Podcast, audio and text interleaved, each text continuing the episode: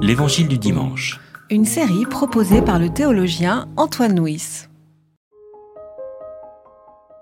Lorsqu'ils approchèrent de Jérusalem et qu'ils furent arrivés à Bethphagée, vers le mont des Oliviers, Jésus envoya deux disciples en leur disant Allez au village qui est devant vous. Vous trouverez aussitôt une ânesse attachée et un anon avec elle. Détachez-les et amenez-les-moi. Si quelqu'un vous dit quelque chose, vous répondrez Le Seigneur en a besoin, et il les laissera aller tout de suite. Cela arriva afin que s'accomplisse ce qui avait été dit par l'entremise du prophète. Dites à la fille de Sion, Ton roi vient à toi, plein de douceur, monté sur une ânesse, sur un anon, le petit d'une bête de somme. Les disciples allèrent faire ce que Jésus leur avait ordonné. Ils amenèrent l'ânesse et l'anon, sur lesquels ils mirent leurs vêtements. Il s'assit dessus.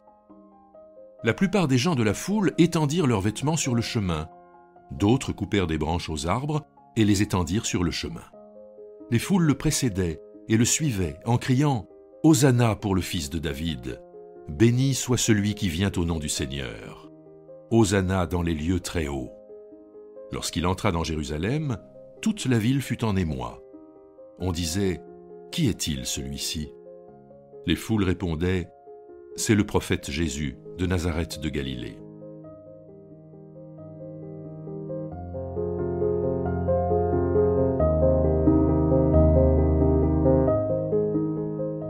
Dans le passage qui précède le récit des rameaux, nous voyons la mère des fils de Zébédée demander à Jésus que ces deux fils puissent être assis à droite et à sa gauche quand viendra son règne.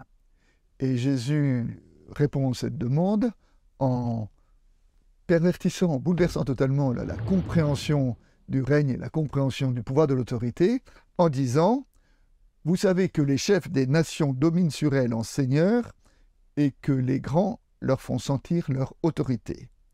Il n'en serait pas de même parmi vous, au contraire, quiconque veut devenir grand parmi vous sera votre serviteur, et quiconque veut être le premier parmi vous sera votre esclave. C'est ainsi que le Fils de l'homme n'est pas venu pour être servir, mais pour servir et donner sa vie en rançon pour une multitude. Donc ça, c'est le passage qui précède. Eh ben, nous pouvons considérer que ce récit des rameaux est une illustration de cette reconfiguration du pouvoir de l'autorité que nous trouvons dans l'enseignement de Jésus. Jésus envoie ses disciples aller au village chercher une ânesse et un anon pour qu'ils puissent les chevaucher pour monter à Jérusalem. Il a donc le choix entre une ânesse et un anon la logique aurait voulu qu'il choisisse euh, l'ânesse, qui est un animal plus robuste, pour euh, le porter. D'autant que chevaucher un anon, un petit anon sautillant comme ça, ça a quelque chose d'un petit peu ridicule. Et pourtant, et pourtant Jésus choisit l'anon, et s'il choisit l'anon, ça n'est pas par défaut, il a une ânesse à sa disposition, mais c'est bien pour poser un signe prophétique. Après le signe de l'anon, le signe des branches coupées. L'évangile de Jean précise que ce sont des branches de palmier. Alors dans l'univers biblique, le palmier est un symbole de beauté et aussi un symbole de, justice.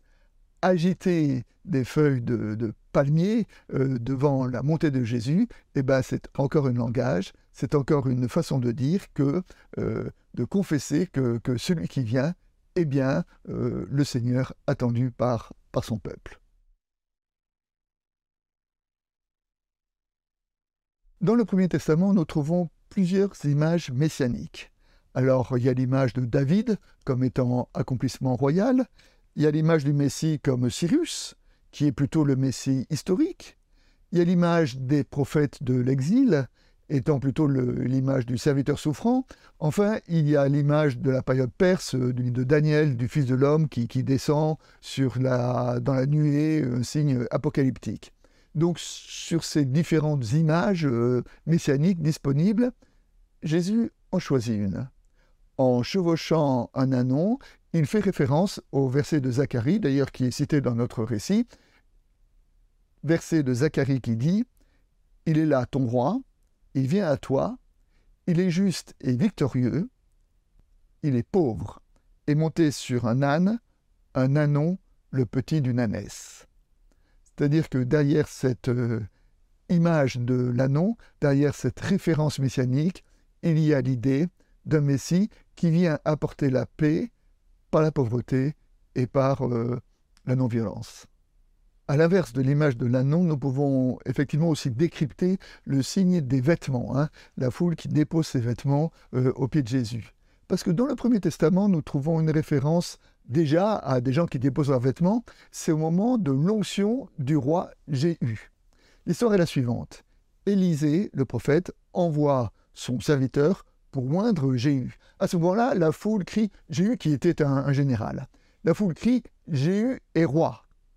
Le problème, c'est que les, versets qui suivent montrent que Jéhu va tuer successivement le roi d'Israël, le roi de Juda, Jézabel, la, femme du roi, et enfin euh, de nombreux prophètes.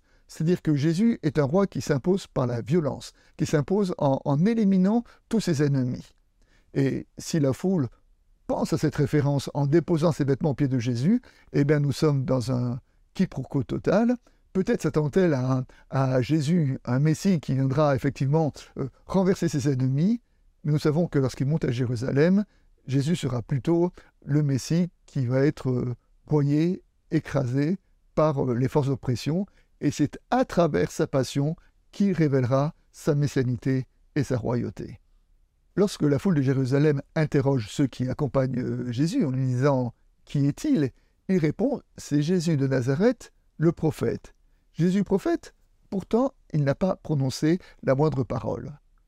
La simple parole qu'il a prononcée, c'est le signe de l'anneau, et là, il s'inscrit bien dans la tradition des prophètes qui souvent ont parlé par signe.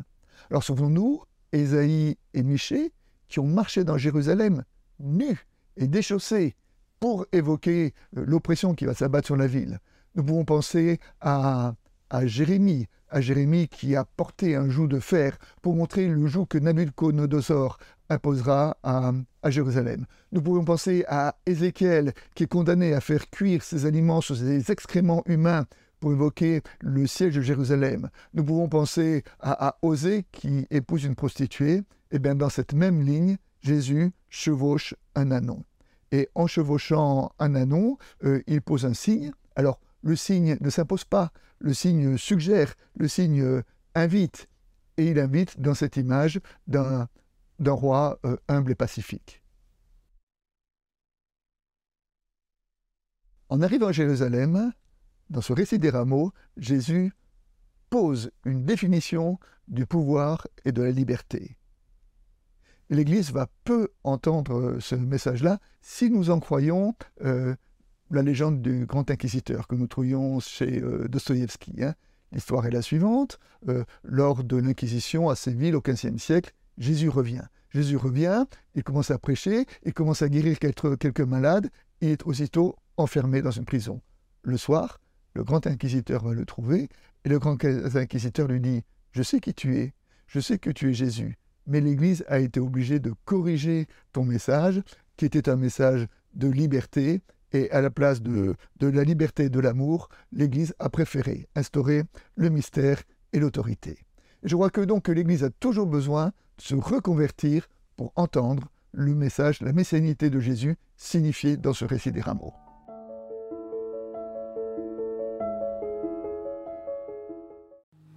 C'était L'Évangile du dimanche. Une série de regards protestants. Enregistrée par Antoine Nuis. Voix off, Dominique Fano-Renaudin.